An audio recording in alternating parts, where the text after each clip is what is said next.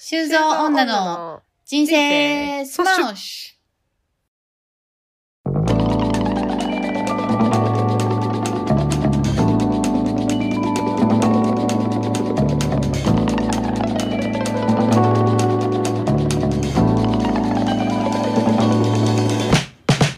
はい、えーこの番組は熱血アラサー女のマツコとシュウコの2人が日々の気になる出来事をベラベラ話しているポッドキャストです。ュはい。お願いいたします。今回記念すべき第32回でございます。はい。よろしくお願いします。はい。はい。そんな32回ですけど、はい。早速ですがう、ん。なんかマツコさんホットトピックありますか？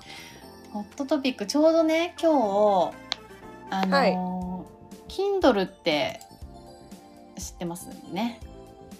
はい、知ってます。Kindle で、Kindle はね知ってるさ知。ってますよね、さすがにね。うんあのー、私も知ってたんですけれども、うんうんあのーなんか読みたい本があってあのーパッて今日時間があったんで検索してたら、まあ、Kindle で、まあ、読めますよっていうのが出てきて、で、はいはい。結構その本とかってこう時間が空いた時に読みたかったりするじゃないですか。はいはいそうだね。だからなんかこう今欲しいみたいな 今うん読みたい、今読みたいってこと？そう今読みたいってなった時にうん本屋さんに行っても在庫あるかわかんないし、ああまあそうだね。そううんそもそも行かなきゃいけそうないし、ね。そうそもそも行かなきゃいけないしっていうことで、うんうん。あのー今日その本を検索してたら Kindle がありますよって出てきたんだけど、なんか Kindle のサブスクのサービスあるって知ってました？知らん。あのねサブスクリプションそうサービスがあるらしくてはいはい。Kindle Unlimited っていうんですけど かっこいいね。Kindle Unlimited。Unlimited ね。楽天もなんかそんな名前だった気がするんですけど楽え楽天にも本のやつがああるの？なんかごめんなさいそれは違くて楽天モバイルにもなんか、 Unlimited っていうコースなかったっけ？あー あ、そういうこと？そうそうそう。 Unlimited って多分いっぱいありそうだよね。ありそうだよね そう、うんそ。れがあるっていうふうに今日初めて知ってえそのサブスクサービスだと、えっと、月額980円で200万冊以上が読み放題になると。ー、うん。図書館じゃん。ね。すご図書館じゃん。くない？えですごい。あのー30日間無料お試しみたいな感じなのがあったのでもう早速契約してしまいまして、はいはいはいはい。そうでこのへサービスすごくねまあネットフリックスとかと同じではあるんだが、まあ、でもあれだよね。なんかさそのアマゾンうのん、アマゾンの Kindle ってアマゾンで販売しているものが全部反映されてんのかな？なんかね Kindle じゃないやつもあるんだよ。ああそうかそうか。電子書籍にまあ対応してるみたいなニュアンスそうそうそうそうそう。うんうん。まあとはいえでもさジャンルもさ、うん、なんかそういう小説ねからもそう。小説はもちろんさそういうなんか自己啓発的なのからなんか本当に結構何でもあって雑誌も書じゃなくてそういうあさるし、うんうん、うんうんっていう感じでねこれは相当いいんじゃないかっていうふうに思ってまして。本当だ。え？ん？30今 Kindle Unlimited 読み放題っていうページ見てんだけどさ、うん。30日間無料体験0円って書いてあって、2ヶ月かっこキャンペーンプラン1960円のとこに線が引いてあって99円って書いてあるんだけど、そう。なんか私そっちにしました2ヶ月だと99円で読めんだ。2ヶ月99円今なら。はいはいはい。なるほど。なんで99円？一応取るんだねおう金で。い まあまあいいですけど。そう、うん。1ヶ月だと、まあ、一応無料うんうんだっていうことなんだはけど、いはいはいはい。へえそう。これよまあくないですか,、確かにね。しかも。何読みたいとかありますか？今？なんか読みたいやついろいろあってそれこそなんかこの後話しますけど スマッシュコンテンツで、今日ある映画を紹介しようと思ってるんですけど、そこに引用されてた本いくつかあったじゃないですか。あ私あれ読みたいなと思って、わかる。私も一個めちゃめちゃ読みたいのあってもうすでに調べて、うん、ちょっとこう詳細後で話しまうんうすけど、ん。たりもしてたのでわかるわかる。うんそれをね そうやりたいって思って、うんうんうんうん。そう見てたんですよ。確かにあれだねなんかネットフリックスとかさ当然映像コンテンツって、うん。まあ、今あのライブとかも配信してたりとかもさあったりするけどまあやっぱり映画とかさ、うん。まあ、ドラマとかそういうものがまあまあそれは主軸になるじゃん、うんうんでも本って言われたらさ本当になんか何でも何でもっていうかそのうん。勉強的なものかうら、ん。ね、雑誌から漫画からってなったらさすごい幅広がるインプットがめっちゃできるね。そうなんだよ。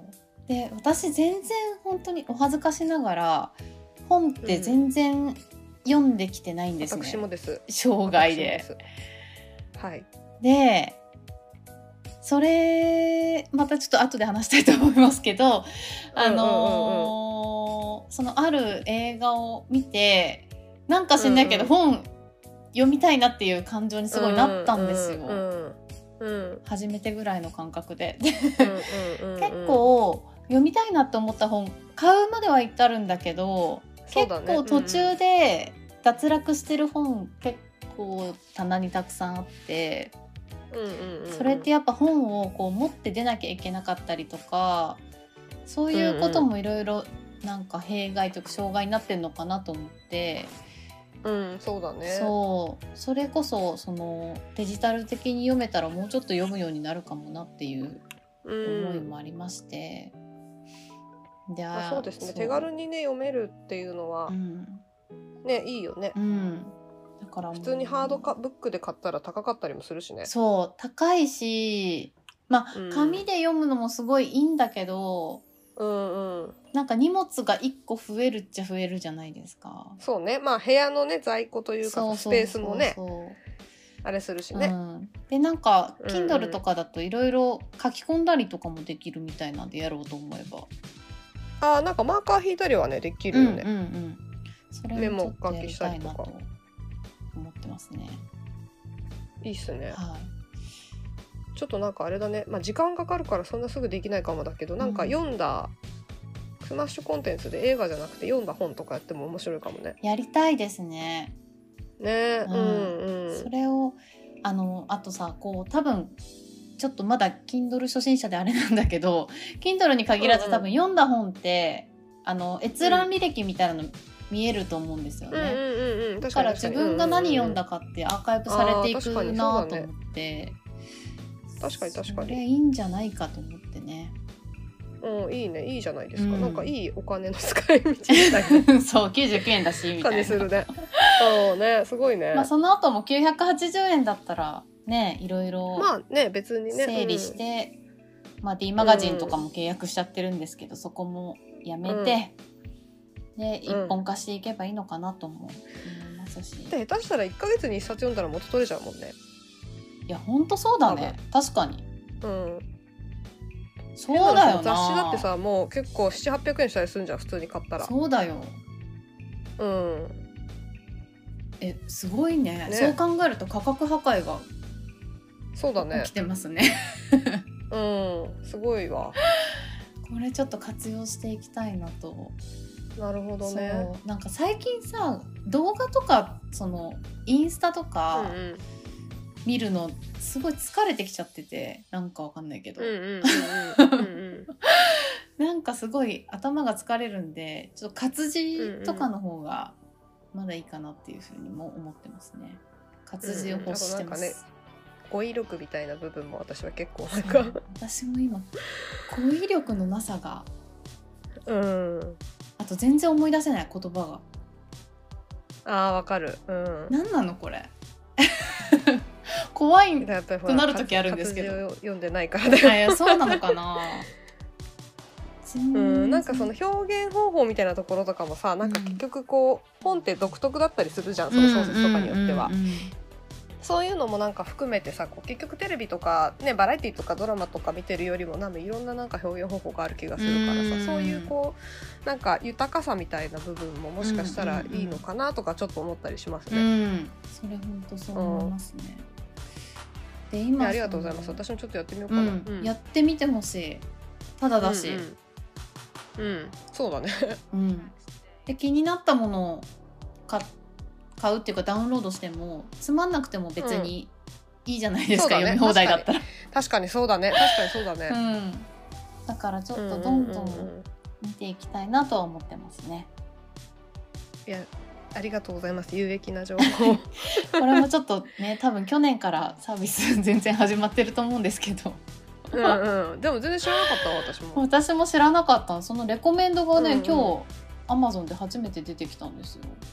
うんうんうんうん。まあ、キャンペーンやってるからあのそういうの出てきてるのかもしれないけど、まあそうだね。99円のね、うん、うん、うんうん。ぜひお使いくださいませ。うんうんうんうん。以上です。はい。なるほどね。はい。ありがとうございます、はい。じゃあ満を持して、うん、次のコーナーではい。いろいろお話できればと思いますので一旦 CM です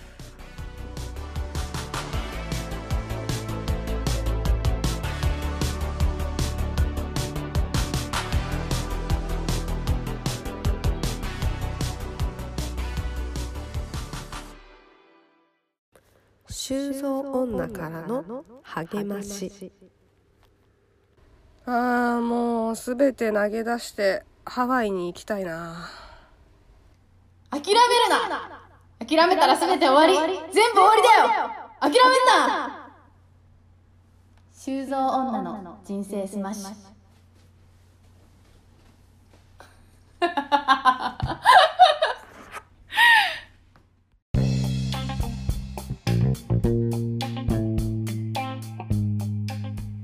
スマッシュコンテンツ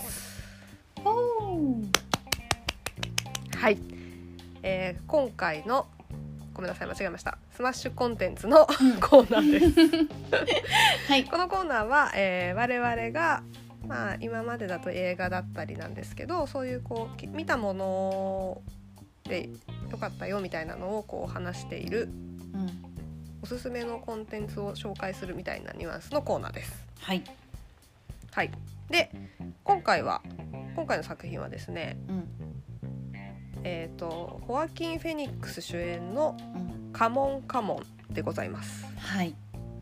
はい、でこれあの公開がですね今年の4月22日公開してうん。もうなんか東京だと5月19日までとかでちょっと例のごとくあの少なかったリリースされれた時には終わってるかもみたいな。うん感じなんですけど、うん。ちょっとお話しできればと思っていて、はい。はい、で、えー、とちょっと簡単にあらすじの方をはい。ご説明させていただきます。お願いいたします。はい、えーカモンカモンあらすじ、えージョーカーで狂気に満ちた演技を見せたホアキン・フェニックス主演の人間ドラマ独身生活を謳歌しているジャーナリストが9歳の老いとの共同生活で互いにぶつかり合いながらも成長し大切な絆を育む様を描く、うん。えー人生はビギナーズのマイク・ミグミルズが監督を務めているうん。ということで。はい。はい。どうでしたか？あのーすんごく良かったですね。すっごく良かったよね。すっごく良かったです。私もう思いそ今日なんか収録しながら自分は泣くんじゃないかっていうのがすごい心配なんですけど、うわかるわかる。なんか私このうん「カモンカモン」のなんかビジュアル？うん白黒のそのホアキン・フェニックスと子役の子が映ってるキービジュアルがあるんですけど、うん。なんかそれは見た記憶があってうん、うん。であへえホアキン・フェニックスジョーカーの後なんかやるんだみたいな、うんうんで割とこう白黒でこうおしゃれな感じのなんか日本のさあの映画の広告ってダサくなるじゃんうん。そうだね。でも割とスタイリッシュな感じだったからあなんかおしゃれな感じだなーっていうぐらいにしか記憶になくって、うん。であのいつ公開するかとかも全然記憶なかったんですけど、うんなんか周りでちらほら見てる友達がいてう、んで誰もなんかそのストーリーについてすごい触れてるとかじゃなくてよかったぐらいのうん。触れ方だったんですけけど、なんかすごく気になるなーって思ってまあそんなにこう前知識とかなく本当にその9歳の老いと共同生活をしていくみたいなストーリーだけ頭に入れてみたんですけど、うんうんうん。なんか想像を超える良さというかいやー本当そう。ね。あの私昨日見たんだけどはいはいはい。もうなんかね感情がよくわからない状態になってしまって見見うんた、うんうんうん。み見てからも見た後も。うんうんうんなんかわかんないけどすごいなんだろう自己投影してしまったというか。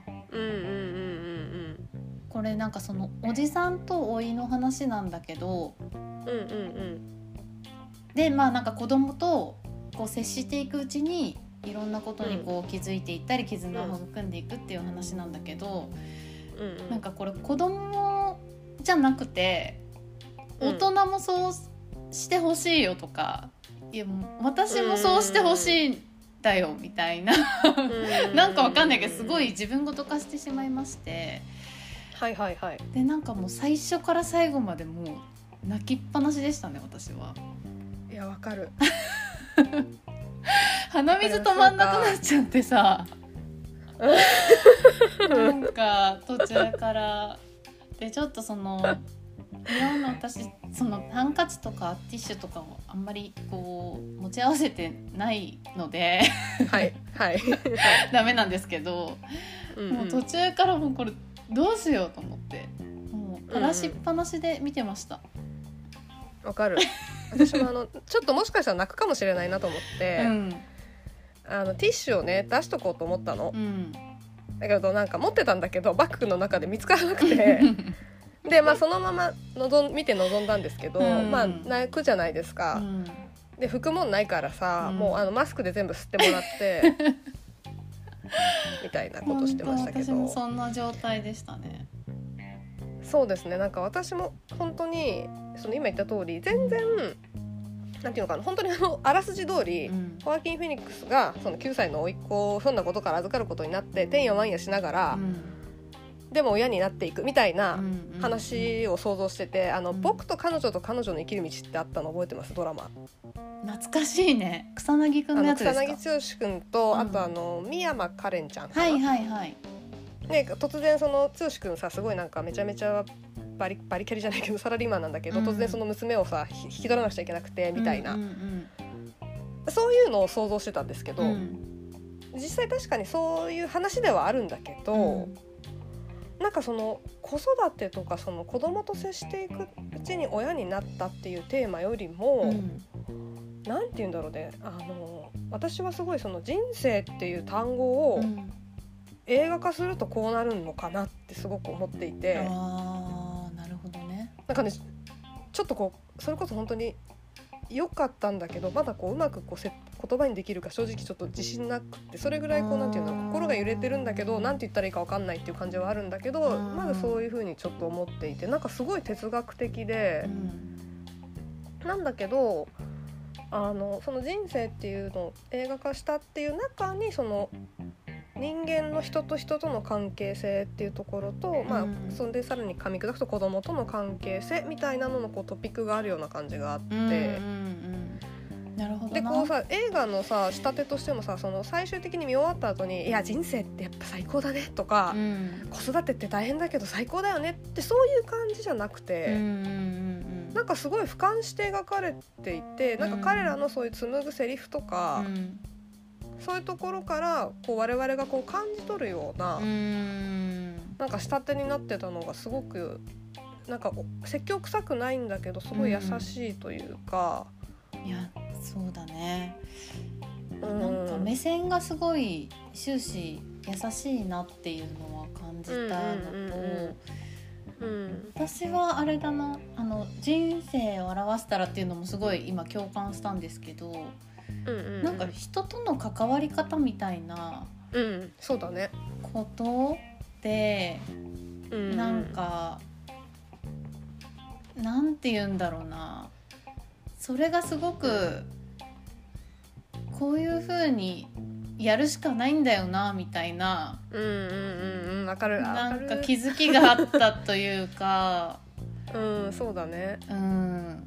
それがすごい刺さっねなんかちゃいましたね。ホアキン・フェニックスがうん。まあ甥っ子を預かるからさどうしてもその甥っ子との関係性が割とこうんうん。う目立ってるというか、まあ、主軸にはなってるけど、うん。その甥っ子っていうのが妹の子供なんだよね。うん。そう。でその妹さんとの関係性だったりとか、ホアキン・フェニックスのまあなんかその過去にちょろっとななんかなぜ独身かみたいな話とか、うんうんなんかあったっぽいっていうのはなんとなく描かれてるんだけど、うん。そこにめちゃめちゃこう分かんなかったよく私。そうふわっとしてるんですよ、うん。だから多分そこはそんなにかん重要じゃなくて、うんうんただなんかそのいろんなことがあるんだけどやっぱりそうやって人と人と結局向き合って、うん。まあ時に手を取ったりとかしながらうん。生きていくしかないっていうとなんか悲しい感じに聞こえるけどいやそれがねすごくね全然悲しくはないんだよね、映画の中では。そうそう、うん、全然悲しくない、うん、なんかそうそうそうだよねみたいな。そういうそういうことだよねみたいな。なんかそのホアキン・フェニックスがその甥っ子に対して、なんかその、話をしようよみたいなスタンスでこう、声をかけるタイミング何回も多分あるんだけど、うんうんうんうん。なんかそういうことですよねっていうふううに、ん。なんか思うんだよなって。なんか今ポスター見たら「君の話を聞かせて」っていうセリフがポスターの中に入ってるんですけど、うんうんうん。あのなんか人間関係というか人とうんの対話みたいなところって、なんかそういうことだよね。大人とか子供とか関係なくうんっていうのをすごい感じましたね。やばい。う んな 泣いちゃう？ちょっとね昨日本当に帰ってきてからもなんかうんこれに感動これに感動したことがきっかけだと思うんだけどうんうんうん結構なんかひ引きずってるというかうんわかる。うんわかるわかる。別に悲しい話では全くないんだけど、うんうんうんなんか感情がかき乱されすぎて、うんうんうん。なんかまだちょっと立ち直れてないんですよ。うんうんうん。わかるなんなんて言うんですかね。そうなんかこうそうなんだよね。悲しいとか苦しいっていうことは全然なくって、うん。本当にどっちかというとまあほ,、まあ、ほっこりというか、うん。まあ、優しいその作品だなっていう感じなんだけど、やっぱりそのなんか内容だったりその人との接し方みたいなところだったりがなんかこうやっぱりハマるうん。というか、なんか今見てよかったなって私はすごい思って。私もすごい思った。ねでもなんかそういう、ううん。うんうん。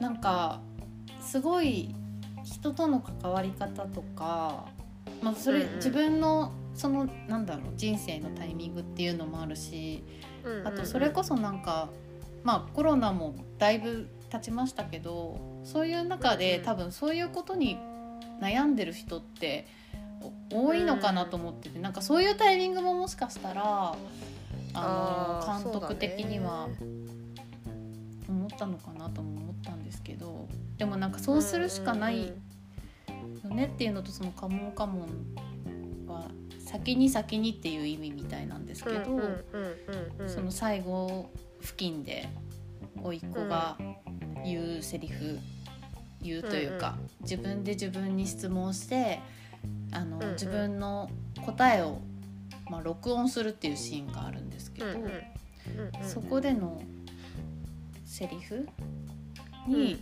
うんもう号泣ですよね。わかるわかる。わかるあの静かなあの劇場で私の鼻をすする音が響いてるみたいな感じの状況いやでした。本当に私もそんな状況でした、ズズズみたいな。うん。本当すいませんみたいな。い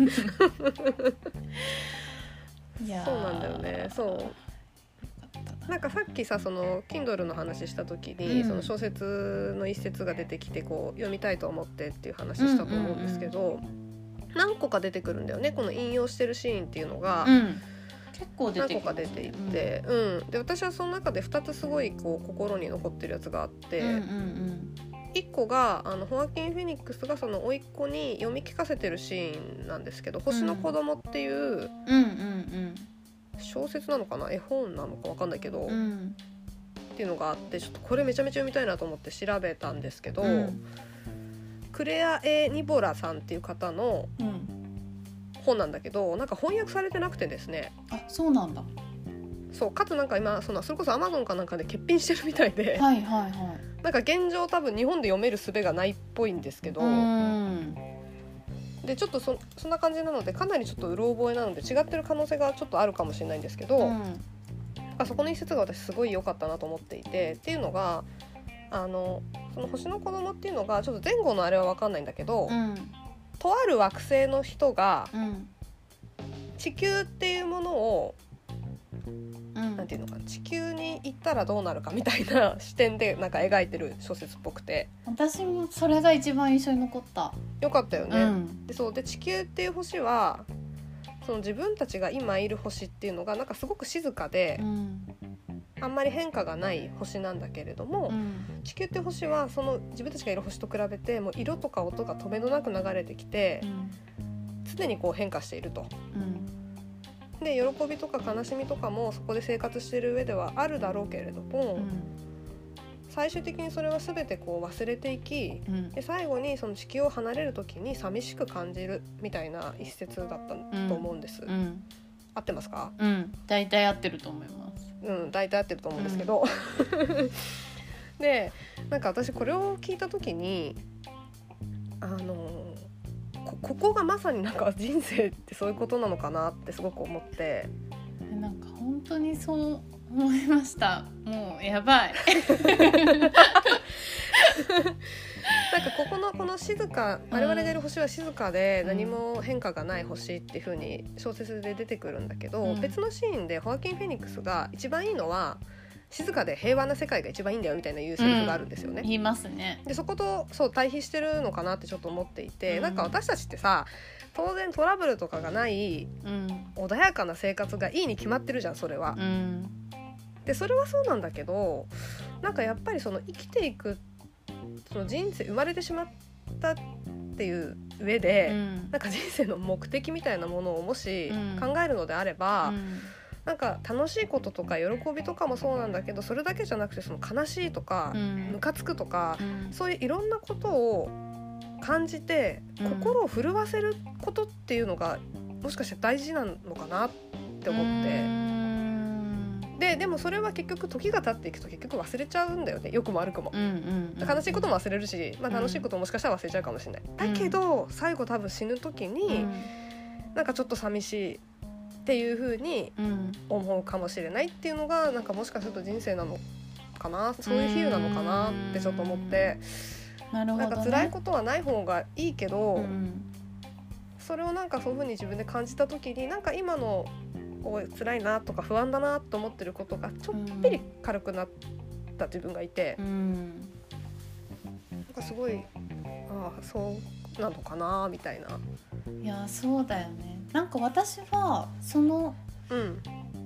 もしかしたら違う本の引用だったのかもしれないって今思ってんだけどなんか逆に人生にそんなにうん。すごく意味を求める必要がないよっていう風に言っているのかなっていう風に捉えてなるほどね。そう。なんか人ってすごくくそこに人とかまあ私もなんですけどあの意味を求めがちだけどそういう風に過ごしてそのなんだろういろんな自然の色が綺麗だなとか、まあ、こうういうことがあってこういう人にこういう嬉しい気持ちにさせられたなとかっていうそのなんか何でもい、ないこと自体がそのなんかきらめきみたいなことであってそれがえー、とそれを積み重ねていった先それは多分積み重ねようと思わなくても勝手に地球にいれば積み重なっていくもので、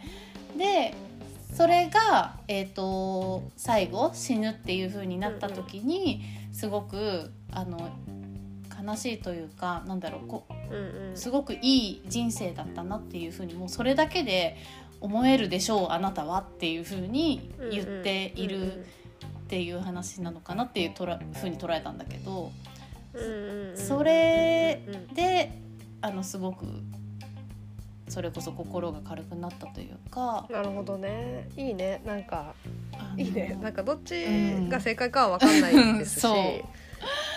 んでもなんか感じたものが正解な気がするからうんさ、そうだね本当に。でもどっちと捉えてもなんかこういいそう。意味というか。そう。多分ね自分の今の心情とそうだね すごいリンクするんだろうなって思うんだけど、うん。私はなんか今のなんか心情だとそういう風に言ってくれてるのかなこの映画はっていう風に捉捉えて、あの、号泣みたいな感じでした、うんうんうん。素晴らしいね。そうなんですよね、なんかそのホアキン・フェニックスとかのそのセリフだったりとかその甥っ子妹に対すうるん。投げかけた言葉とか姿勢みたいなものもすごくこう、自分に刺さるというか、なんかしみるみたいな部分もうん。あるんだけど、うん。この映画っていうのがそのホアキン・フェニックスが劇中内でラジオパーソナリティっていう一応役なんだよね。でそのなんかラジオっていうのがあのいろんなアメリカ内のいろんなところに行って子どもたちにいろんな質問をしてうんうん回答してもらってインタビューしているっていううんうんやつで,、うん。でその子どもたちの回答みたいなものもこう結構こう入ってくるんですけど、うんうん。なんかその言葉もさすごくなんて言うんだろうな。すごくいいんですよね。ねわかります。これ冒頭でそのシーンが一番最初に入ってくんだよね、うんうんうんそうん。のマーキン・フェニックスが子供にインタビューしているっていうシーンだったりとか、うん子供のその質問に対する回答みたいなのが一番最初にニューヨーク、うんニューヨークなのかなそのアメリカのうん。街並みと一緒に出てくるんですけど、うんあのところどころにそれが出てくるんだよね。差し込まれてくるんだよね。そう。それがねまたいいんですよ。そうでなんかその質問インタビューっていうインタビューとその回答っていうのが、うん直接的にその劇中の彼らになんか関係してるとかっていう感じではないといううんか、なんか例えば将来どういう大人になりたいと思うとかさう、ん。なんかこうアメリカ今のアメリカってどうとかなんかそういう結構質問だったりするんだけど地球はどうなると思その回答っていうのうとかね。がうん。なんか大人顔負けというかさうん。なんか言葉としてすごくこうみんなしっかりしてるなっていうとちょっとなんかあれなんだけどなんかねなんだろうね。どの言葉もその映画の直接的にリンクしてるわけじゃないんだけどやっぱり私たちにすごくこうそれもこう染みてくるんだよね。わかる。なんかはははって感じではないんだけどなんだろうな。うん、でもなんかハッ気てするみたいなづきがあるみたいな感じうんなうんんだようんうん。な。あの言われてみればそりゃそうだよねっていうことでもあるんだけど。感じなんだけど。なんかやっぱそうだよねちょっと見えなくなってたわみたいなあそうそうそうそうそうそうそうそうそうそうそう感じがしてそうだね取り立ててすごい格言を言ってるとかそういうわけじゃないんだけどそうなんかみんながあ確かにそうだよねって思うような言葉たちなんだよね。うんやっぱなんか視野が狭くなっちゃっているのかな、大人はわからないそうかもしれないですね。まあ大人の良さでもありみたいなことだと思うけど、うん、なんかそうそうそういうところもなんかそのテーマとしてはさ、うん。結構こう入ってるのかなと思ってそうんの、うん。子供も意外と考えてるよみたいなこともあると思うし、うん。そう大人はなんかこうやっぱ忙しくてこうさねうん。盗撮されてる中うんでうん。忘れていることだったりとかを思い出させてくれるようなうんとかもあるんだろうなとかって思って、いや本当そうです。うよかったね。ん、いや良かったですね。うん。なんかあのマイク・ミルズのちょっとインタビューもちょろっと読んでいて、うん。結構なんかいろんな媒体でなんかインタビュー受けてるっぽかったんですけど、うんうんまあなんか基本はやっぱなんか息子のうん。との関係みたいなところがうんうん。ベースになってるっぽくて、うんうんでなんかそこですごく印象的ですごいいいなと思ったのがう、ん。お風呂に入れている時間あるいは寝かしつけようとしている時間に子供はあらゆることについて話をする、うん。その時間が僕はとても好きだ。親密でささやかだけれど幼い魂の世話をする親にとっては歴史的政治的な瞬間でもあるって言ってたんですよ。うんうん。でさ私たちは子育てをしたことはないけれども、うん。なんかさこれってすごいことじゃねえかと思って。うん。歴史的政治的な瞬間ってきっとそうなんだろうなと思うんですようんうんうんね。でやっぱりその歴史の中でもその子育ての大変さみたいな部分も当然描かれていて、うん。うんだけれどもやっぱりそのその視野が狭くなってるのもあるかもしれないしなんかこうその幼い魂っうん。ていうなんかこうなんて言うんだろうねうん。なんかこう別の別の動物っていうか 別の生物みたいなうんうんものとこう接することによってうん。感じたり学ぶことみたいなものものすごくあるんだろうなと思って。それはすごい思いましたね。子育てしてみたいなって思いました、この映う画をん、見て、わかるわかる、うん、初めてぐらいのレベルで。そう そうなんですよ。で、うん。私たちさこの映画を見る前に、うん。たまたまねそういうあの前回のラジオで、うん。まあ、あのマツコさんのお悩み相談みたいな すいませんね。話もありましたけど、うん。その流れみたいな感じで結構そういうなんか人生どうしていくなんか子供を育てられるのかなとか、結構そういう話をこううん。私たちの中で結構がっつりしたしてたんですよね。うんっていうのもなんかタイミング的になんかすごいいやわそって思う。うすごくね。たベストタイミングなのかそうそうそすごく良かったですよね。う。ん。いやなんか本当にいろんなことをうん。気づかせてくれたというかさ、うんうんなんかなんだろう何を言ってもちょっと稚拙になっちゃうんですけど。うなんかその結構なんて言うんだろう。人との関係性とか対話みたいなのがテーマかなって思ったんだけどんうんうん。なんかそのいろんな人の感情に触れることみたいなのがあの結構映画の中にもいろいろ出てくるなって思ってて。うんうんうんでそれってなんか対話から生まれるみたいなのが結構テーマかなって思ったんだよね、この映画の。で対話っていう中であのけその老いとおじは、まあ本当に直接対話して「なんか君はどう思う?」とか「この時こうされて君は傷ついた?」とかなんかそういう対話あのちゃんとした対話からいろんなことをこう関係性作り上げていくんだけどうんうん。なんかそれこそそうじゃなくってなんかその本の引用とかも映画の中で出てくるんだけど。うんうんうん。なんかその本の引用のあ本の引用っていうか本をその老いに読み聞かせてあげるみたいなシーンが結構あるんだけど、うんうんうん。その中で結構、なんていうの？人との対話ってなんか直接じゃなくてもできるんだなってすごい思ったんですよねその時。あーなるほどね。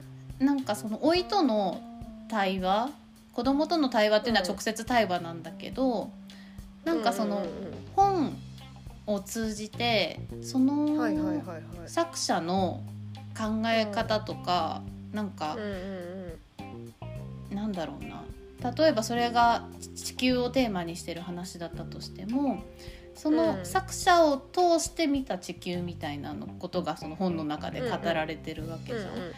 なんかそういうふうに人が見て新たにこう解釈し直したものとかなんかそういうものとかとなんか全てと対話が多分できるなっていうふうにうーんなるほどね。あのなんかこれ多分当たり前なんだけど私になんか欠けてた視点というかなんかね、それが多分思想みたいなことなんだと思うんだけどなんか直接人間と対話しなくてもその人が作ったものとか、人がこう書いたものとか、そういうものと対峙することでなんかその人との対話って多分できるんだろうなっていうのをなんか知んないけどめちゃくちゃ感じたんですよ。今更ながら。なるほどね。えその対話っていうのはその作者との対話っていうところも含まれる作者との対話なんかだから対話って私のイメージ的に何かをこう当てた時に何かがこう返ってくるみたいな、そのラリーみたいなものが対話っていう感じのイメージだったんだけど、なんかその、まあ、本とかって別にこっちが「えこれってどういうことですか?」とか言っても別に帰っては来ないじゃないですか。帰 っては来ないけどその人のなんかこう言いたいことを汲み取ってそれを自分なりに解釈していくっていうこともなんか対話の一つなのかなっていうふうになんか感じた。なぜか。今更だが。それですごい本読うん読みたいなと思ったんだよね。うんうんうんうん。なんだまあ、そうなろのかもね。だから確かにそのワーキン・フェニックスがそのうん。作中で本を読んでいることによって、う。うん。あそういうことかとかさ、うんそういうことを別に思ってるシーンはないじゃん。うんうん。読んでてその一節が紹介されるっていう感じだけども、うん。それはまあ言ってみれば確かにそういうその読んでる本のうん。作者の思いをこうんうんう取って、うん。でそれがこうじんわり無意識のうちにうん。うんこう自分を形成していくみたいな。うんうんでそれは確かに対話と言えるそうそうそう、よねでなんかそれを聞ね。いて、うん。うん。そうじゃないなって思うのもいい,、うん。いいと思うんですよ。私はそういう意見じゃないっていうふうに思うこともなんか対話の一つでもあるなと思って、そう考えると本当にあらゆる点で対話してないなっていうのをすごい感じて、うん。それをなんかねもっとしたいなって思った映画でしたね。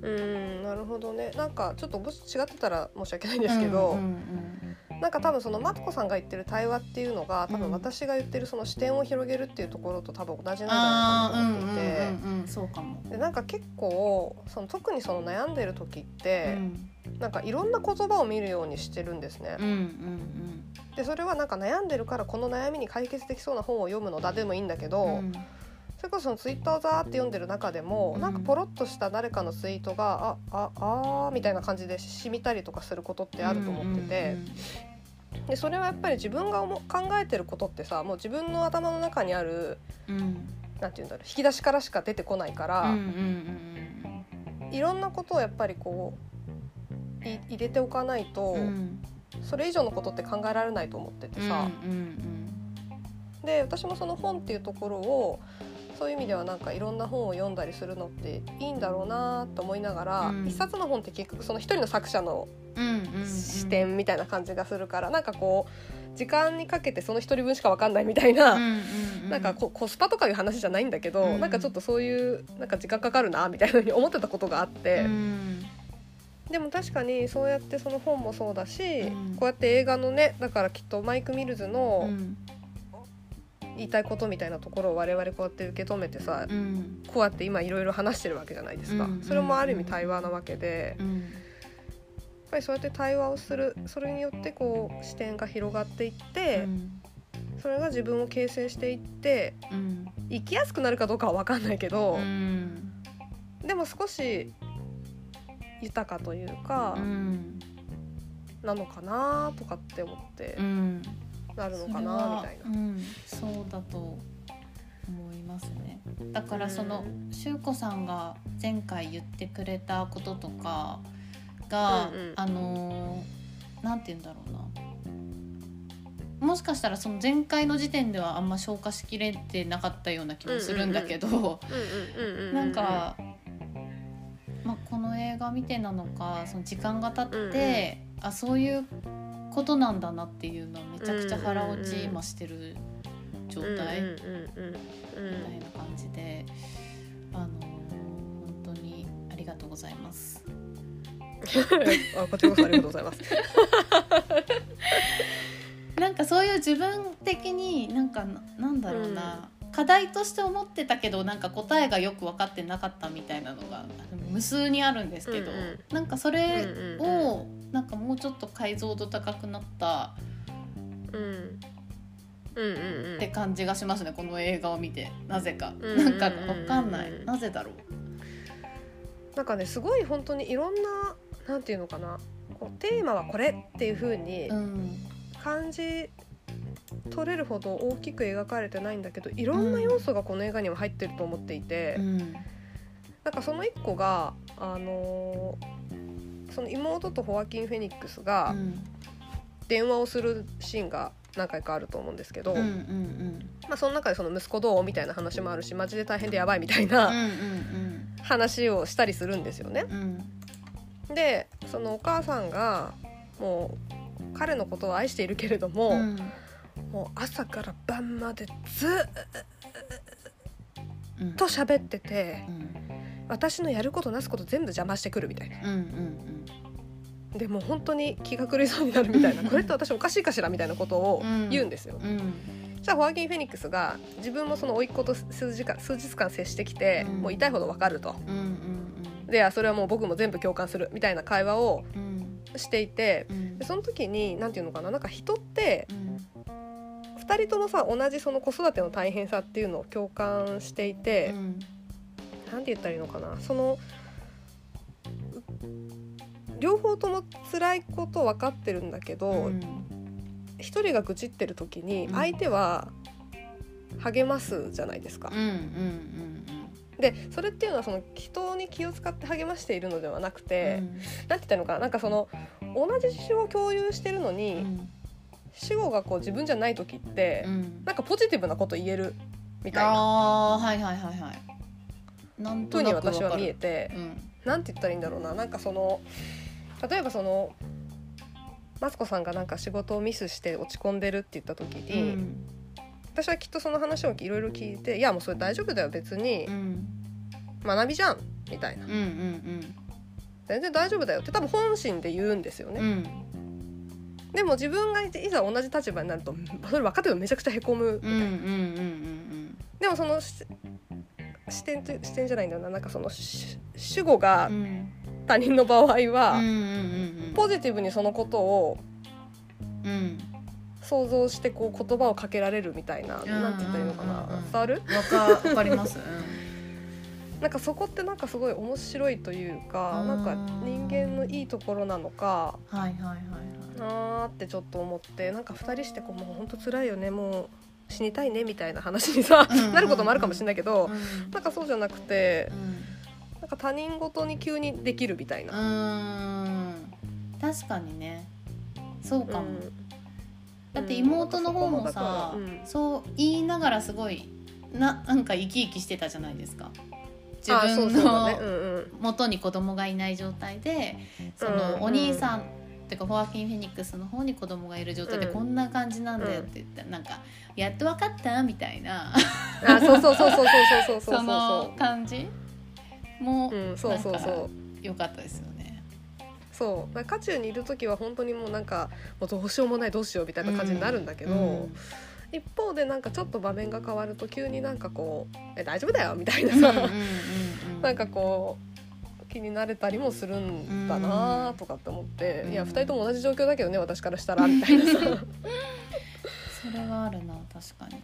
そうだからもしかするとそういうなんかなんて言うんだろうなんかこう我々が我々がというかみんながその時感じている不安とか怒りとか、なんかそういうマイナスな感情も、うん。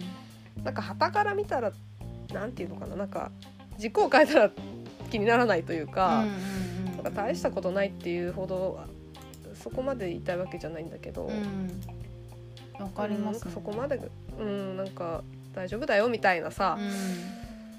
なんかメッセージもちょっとあるのかなうん。とかって私は思ったりして。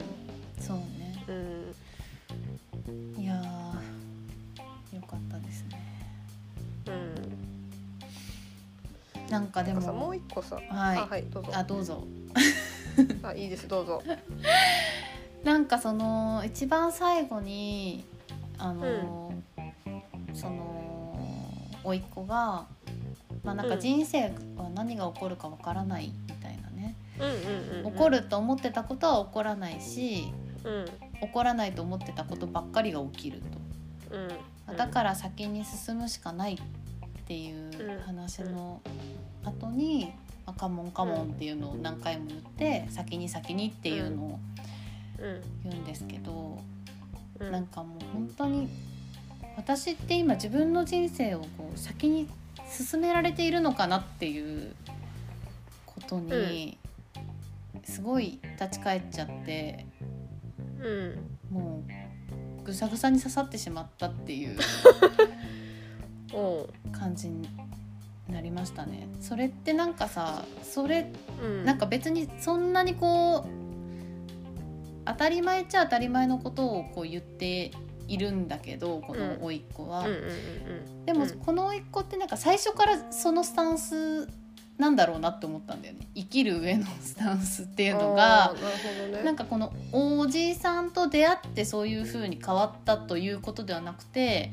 ああそうだね。うんうんんん。そうだよね。なんかもともとそういう考えのもと自分の人生を先に進めてるんだなっていううんうんうん感じがしてすごいなって思ったの。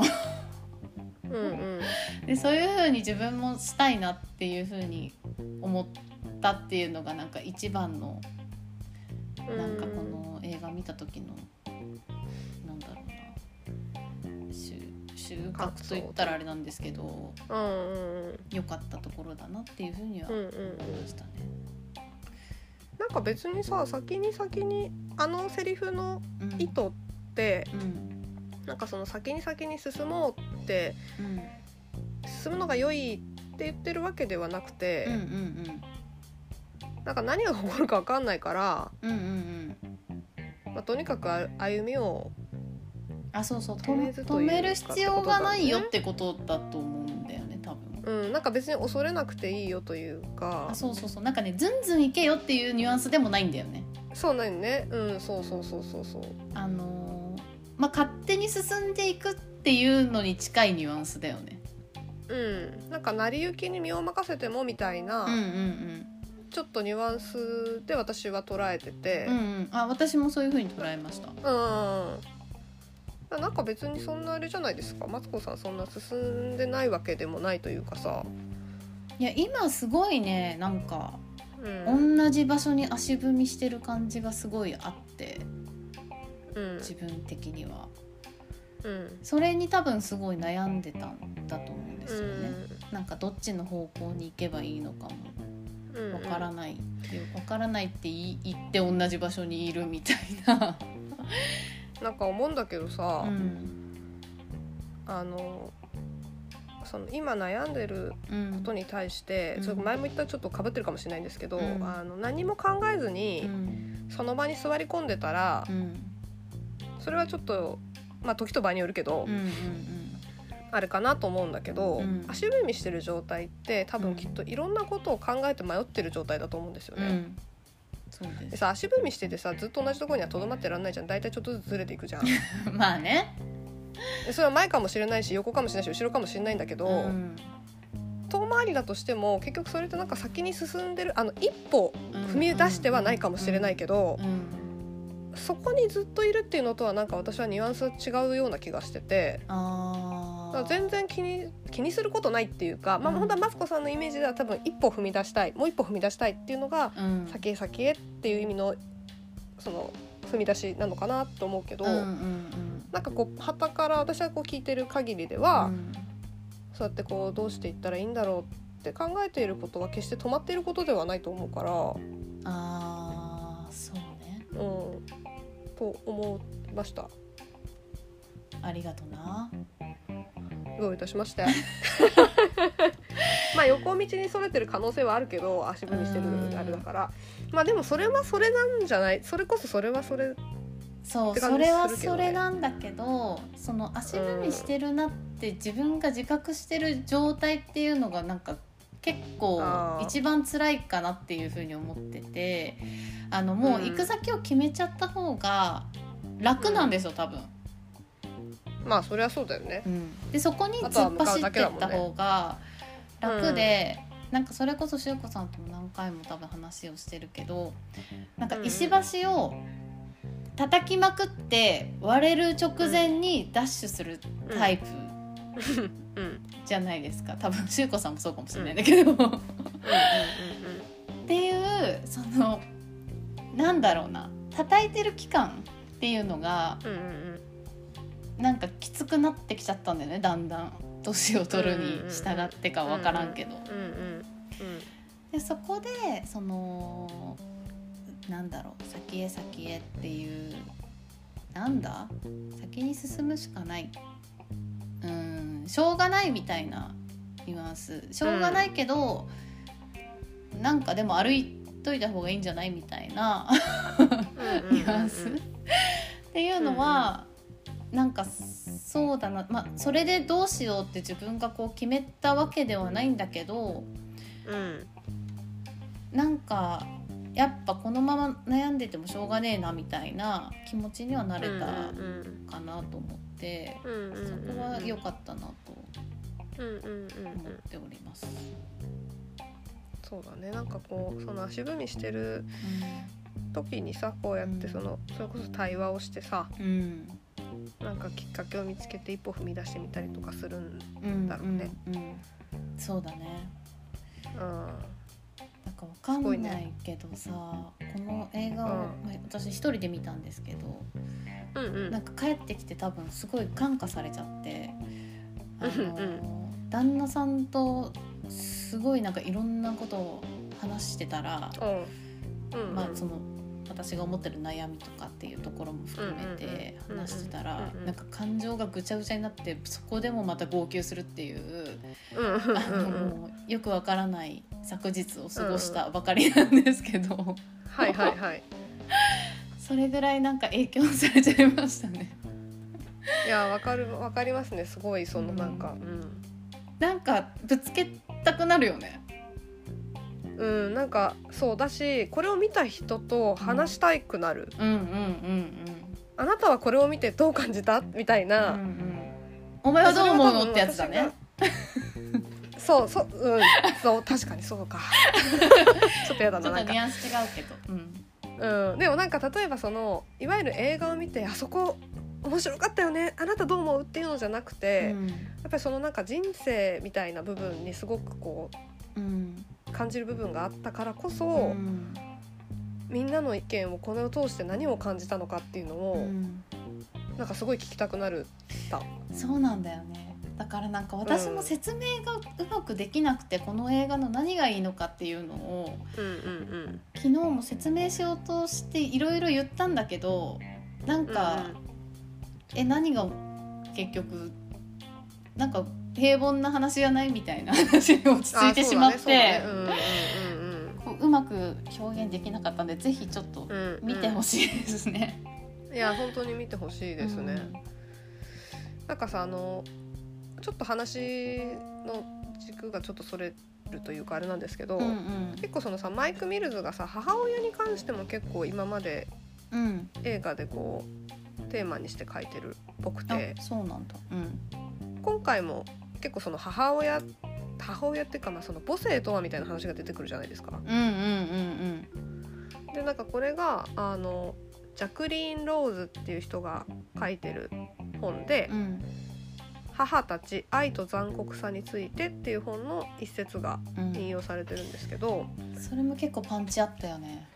そうそう。それが うん。母性とは我々の文化において完全な人間とは何かという葛藤を埋める場所だ母親は個人や政治の失敗あらゆる問題への究極の生贄であり全てを解決するという不可能な任務を背負っている。我々は母親に社会や我々自身の最も厄介なえー重荷を押し付けている。っていう一節なんですよね。うん。でその映画の中でそのすごくその母親って大変だからもっとみんなで協力しようとか そんなことは、あのこう大々的には描かれては全然なくて、うんただなんかやっぱりそのなんて言うんだろう。あのこれを聞いた時に、うん。私は子育てをしたことがないけどやっぱりその子育てへの不安ってここだなっていうのもすごくおおーっていうのがあっうんて。うん。なんかやっぱりその母親っていうことに対して、まあ、父親もそうなのかもしれないんだけど、うん。なんか母親なんだからとかさ、うんなんかそういうなんか神格されすぎてないみたいな感じがちょっとあって。そうだね。ただの未熟な人間なのにね。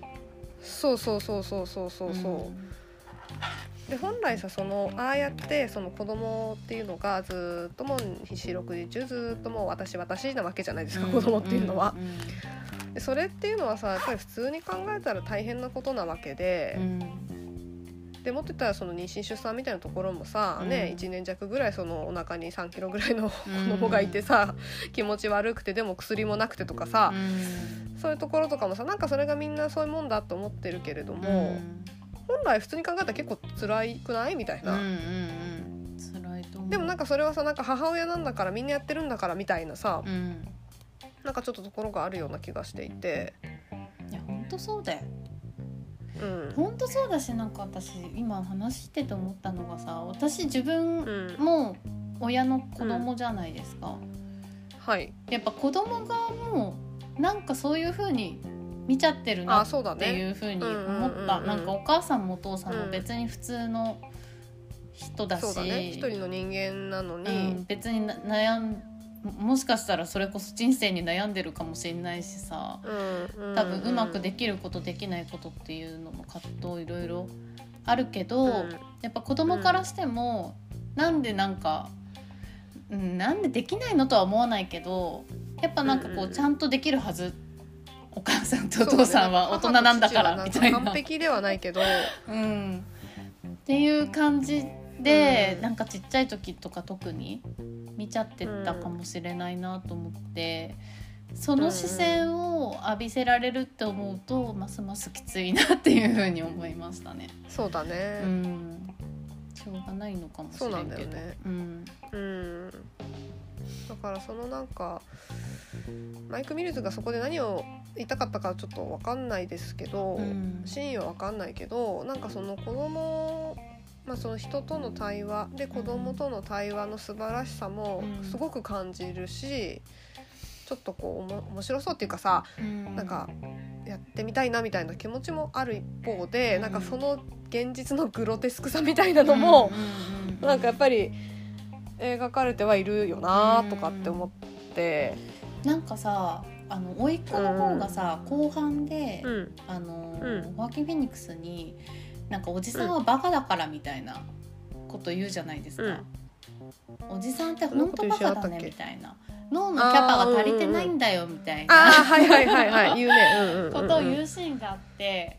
なんか、うんなんてこと言うんだとその時は若干思ったんですけど今なんかしゅうこさんと話しててもしかしたらそういう関係性っていうのがいいのかもしれないなっていうか、なんだろうほな同じレベルの人間なんだっていうふうに思ってるってことなのかなと思ってその甥っ子のあ方ーなるもほどね。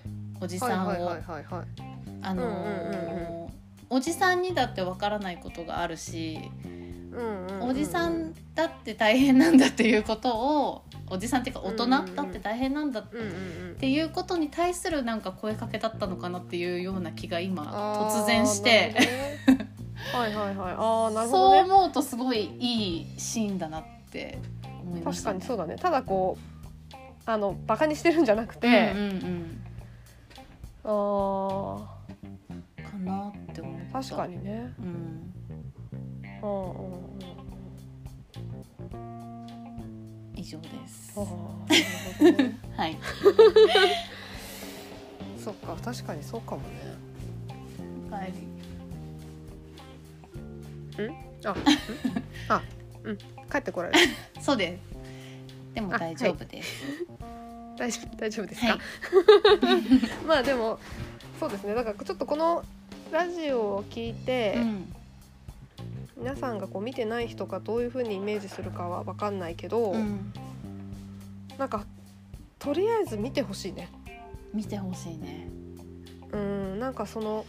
あらすじに書いてあることだけじゃない、いろんなことがこの映画では描かれていてう。ん。なんかそれは多分多分大人なのかな？子供を見てもあんまちょっと分かんないかもしれないけど大人、うん。全大人には多分しみるというか、うん。何かしらきっと思うところがあるうん。気づきなのかうん。分かんないですけど。思なんかすごい映画だと思います。う、うん、うん。よかったね。うん、初めてなんかここなんか見返したいから本当ブルーレイ買おうかなって初めて思って。あーでも本当になんか定期的に見返したいっていう感じがそうそうそうそう。するかも。うん、うん、すごいいろんなことがなんか散りばめられてる映画だなと思ったのでう、ん。ぜひ。見てよかったです本当に。うん、見てよかったですね本当に、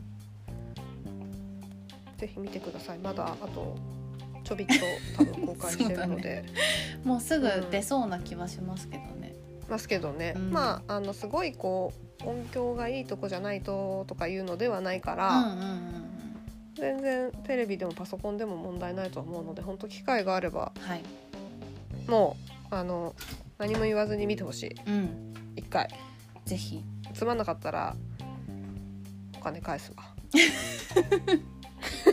返金キャンペーンやりますか。はい返金キャンペーンやるやるかもしれないちょっと相談しようそこはね、うん。わかりました。はいはいって感じですかねそうだね。ちょっとはいもう一回見ようかな。っていうぐらいうん良かった。うん本当によかったうん。もうマスコさんのその声が詰まってる感じでみんな感じてると思ういや本当にね。もう思い出すとちょっと危ない感じなんですよね。わかるわかるあのなんでしょうかね。もうなんだろううねん。わかんない。うなんかほん今のタイミングで見れてよかったなって思いや本当にそう思うう。うん。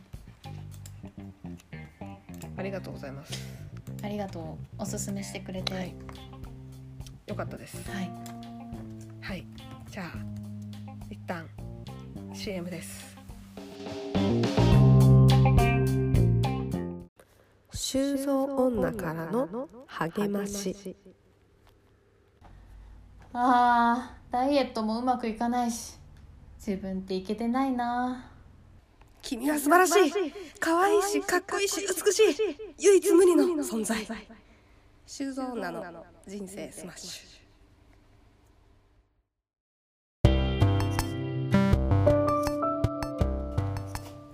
というわけで、えー記念すべき第32回エンタケです。お疲れ様でした、お疲れ様でした。お疲れ様でした。なんかあのカモンカモンをですね、見た日のうん。前にね、うん。友達と会っててう、んうん。でそれがあの、まあ、10年来の友人でうん。もともとバイトが同じだったっていううん人なんですよ。うんうんうんタワレで、まあ、コその当時からすごいあそうタワレコで一緒だった同僚だったんだけどさ、でまああのもともとすごい当時からすごい仲良かったんだけど、まあ、うん。お互い社会人だったりとかして、まあ、連絡取る頻度とかもまあ減っていて、うんうんでもまあなんか関係性は変わらずこう会ったらやっぱり何何にもこうあれすることなく喋れて楽しいみたいな、うんうん。うんすごい本当に仲のいい友達なんですけど、うん。うんなんか私さあのその友達をランク付けするわけじゃないんだけど、うん。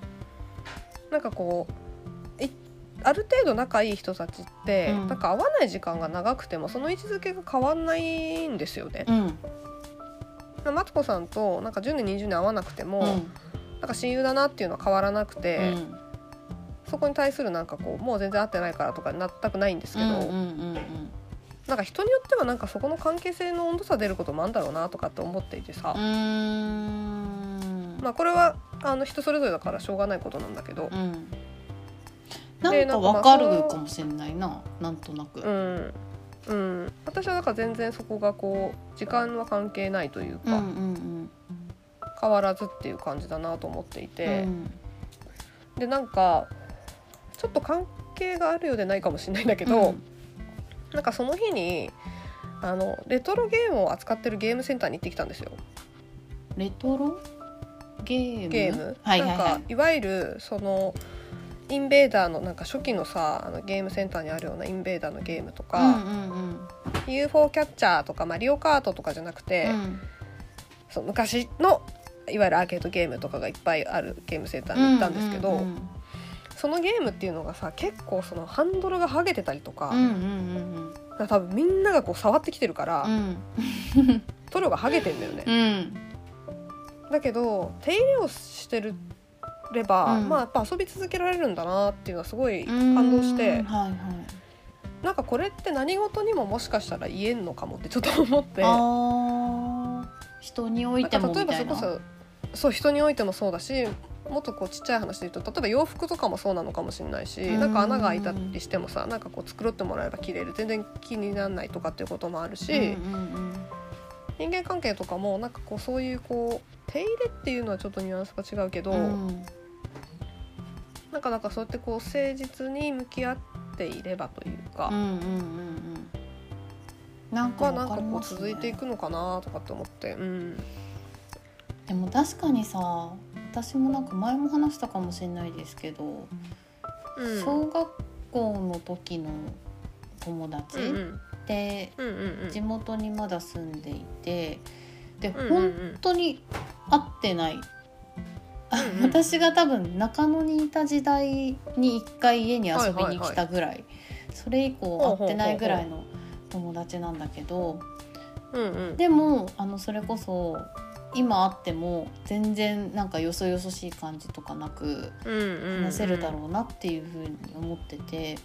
で、うん。その子とさあの普段もうなんか子供もいるので、あのー全然その仕事の話とかもしないし連絡全然取ってないんだけど、うんうんあの誕生日の時だけ、あのーうんうんうんうん。おめでとうっていうのと、あのー最近どうみたいなうんうんうん話をしてるんだけどさなんかそういうのあるとないのとではなんか違うのかもしれないなって今思いましたね。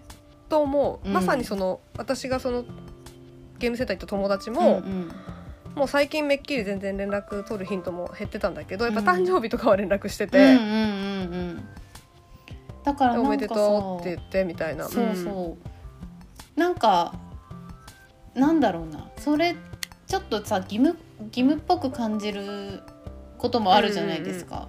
うんうん 誕生日の時だけ連絡するのもなんかあれだなとかって思う時もあるんだけど、うん。でもなんかそこから近況を知れたりとか、うん。なんか絶対今年は会いたいねみたいなことをうん。なんか毎年言ってる気がするんだけど、そういう会話であったとしてもなんかできてるからこそなんかその今会っても大丈夫だろうなっていうなんか自信みたいなものがさ、うんうんうんうん。出てくるのかなと思いましたね。うんうんうん。そうだね。確かにそうだね。うん、やっぱでも連絡もらえると嬉しいもんな。なん何にせよ。嬉しい。うん。うん。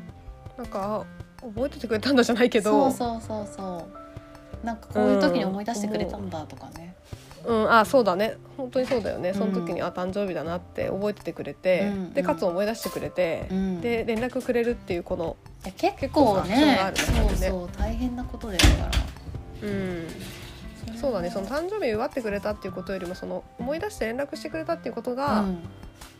嬉しいんだね。うん。嬉しいなって思う。うん。でそこでなんかちょっとだけでも話す話せるっていうかやり取りできるのも嬉しいし、うん、うん。うんそうだね。なんか無理やりあの映画に関連付けたいわけじゃないんだけど、うんうん。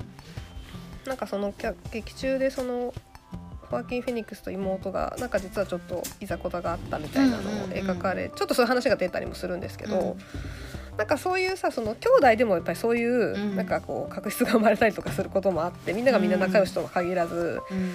だけどその友達にしかりなんかそのやっぱ会話というか対話うん。みたいなところで、うん。こう心がほぐれたり関係性がそれだけでこう続いたりとかってうんあるんだろうなと思って。仲が例えば今悪くてもなんかを表紙にさ、いやあると元に戻るみたいなことも全然あると思うし、うん、あると思う。やっぱ弟とかもそうですもん、私は。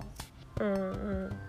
やっぱりそんな別に仲いいわけじゃないんですけど。やっうんうんうん。うんぱりなんかある時なんかがっつり話をしてそこでなんか初めてなんか考えてることがなんとなく分かったっていうか、うんそういう感じがあるからやっぱりそういうのはさ、なかなかこう自分からこう開示していける人であればそれでもいいけど、なんか私もそういうタイプではないしそういうタイプじゃない人も多いのかなって思うから、何らかこうねつっついてみたりそうねしてみるといいのかなと思いますね。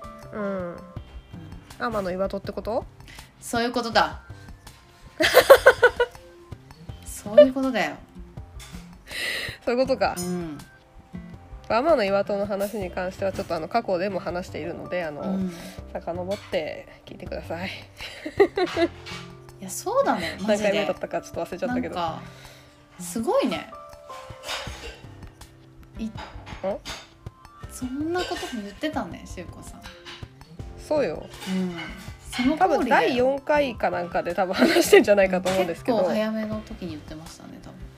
そう。人間関係はあの神話の天と岩天の岩戸と同じだからあのノックしたり影から覗いてみたり歌ってみたりいろいろしてコミュニケーション取るのがいいんじゃない？みたいなうんうんうんね、うん。押してみたら弾いてみたりみたいうんな、うんまあ話をしたんですけどなんかそういうことなのかもしれないね。でそれはその対話っていうのはさそのなどんな手法でもよくてそのおめでとうの LINE でもいいかもしれないし、うん。たまに会ってがっつり会話するかもしれないし、うんうんみたいな。うん。うんうんそうだ Twitter かもしれないし。うん。なん。でもいいと思うけどねそれは。うん。そうだね。なんかいい回だったね。ね ね。うん。うん。なんかほっこりした気持ちになってますね今。うんわかる。うん。同じです。うん。うん。ありがとうな、こちらこそありがとうないつもな、うん。うん、はい。はい。じゃあ締めましょうか。はい。はい。はい。じゃあちょっとはい今お願いし回はましゅうこさんお願いしてもよろしいでしょうか、ああそうかそうかそうですね。はすいいません。えーとな全部言うんだっけ私が。久しぶりだからちょっと忘れちゃった。全部言えばいいんだよね。はいそうです。はい。はい。ちょっと旦那さんが帰ってきちゃったらしいのであの私が恥ずあのか代代読と言いますかさせていただきます。は はい。い。はい、いきます。はい。えーこの番組はアラサー熱血女のマスコとシュウコの二人がお送りいたしました。来週も人生スマッシュ。またねはい。